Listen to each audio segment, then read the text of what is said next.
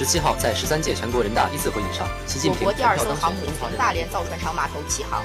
现在共有包括十六个欧盟国家在内的至少二十二国。我国居民收入分配改革的施工图和时间表即将出。点滴记录校园生活，时刻关注国际民生，深入挖掘政务要闻，同步聚焦全球热点，纵览天下大事，知晓生活百态。这里是，这里是，这里是，这里是新闻一加一。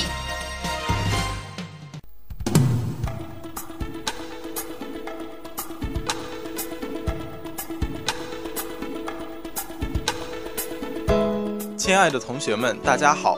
今天是十一月十六号，星期五，农历十月初九。欢迎收听新闻一加一。今天节目的主要内容有：亚太空间合作组织成立十周年，发布二零三零年发展愿景；李克强出席第二十一次中国东盟领导人会议；庆祝改革开放四十周年大型展览在中国国家博物馆举行；脱欧协议内容获英国内阁支持。下面请听详细内容。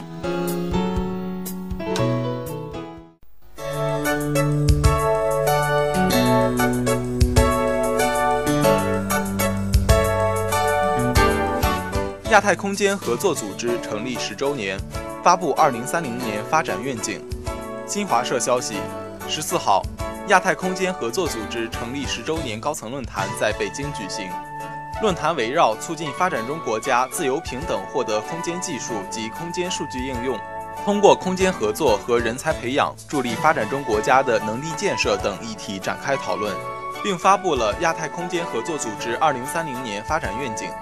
愿景指出，亚太空间合作组织应在和平利用外层空间方面，在空间技术、空间科学、空间技术应用领域。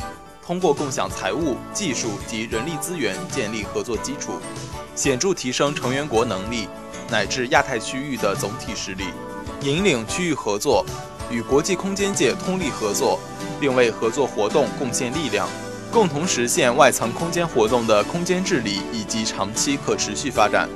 李克强出席第二十一次中国东盟领导人会议。新华社新加坡十一月十四号消息。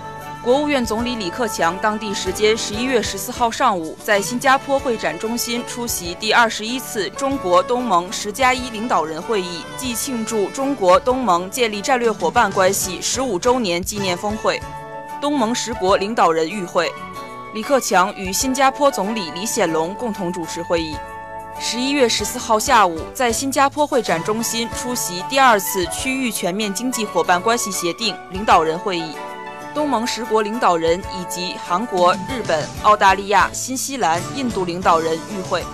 同时，当天发布中华人民共和国和新加坡共和国政府联合声明，庆祝改革开放四十周年大型展览在中国国家博物馆举行。十一月十三号，伟大的变革庆祝改革开放四十周年大型展览在国家博物馆举行。此次展览共安排设计了六个主题内容展区。突出展示改革开放四十年来人民群众生产生活发生的伟大变迁。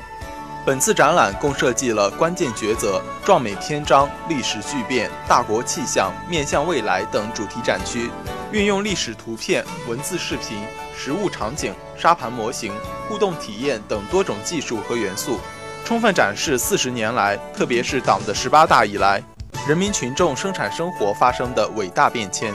中华民族迎来了从站起来、富起来到强起来的伟大飞跃。脱欧协议内容获英国内阁支持。伦敦十一月十四号消息，英国首相特蕾莎梅十四号说，英国与欧盟达成的脱欧协议内容已经得到英国内阁成员支持，这是脱欧进程中的关键一步。特蕾莎梅表示，内阁在激烈讨论后认为。这份协议是英国能与欧盟达成的最好协议。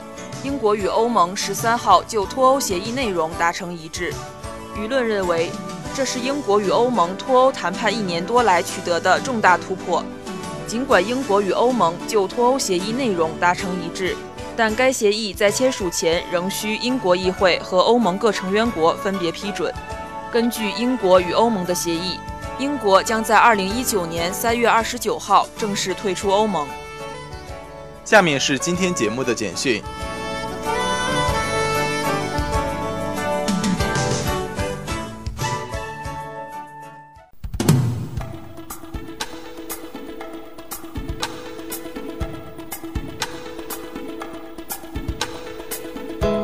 以色列国防部长辞职以抗议乙方接受加沙停火。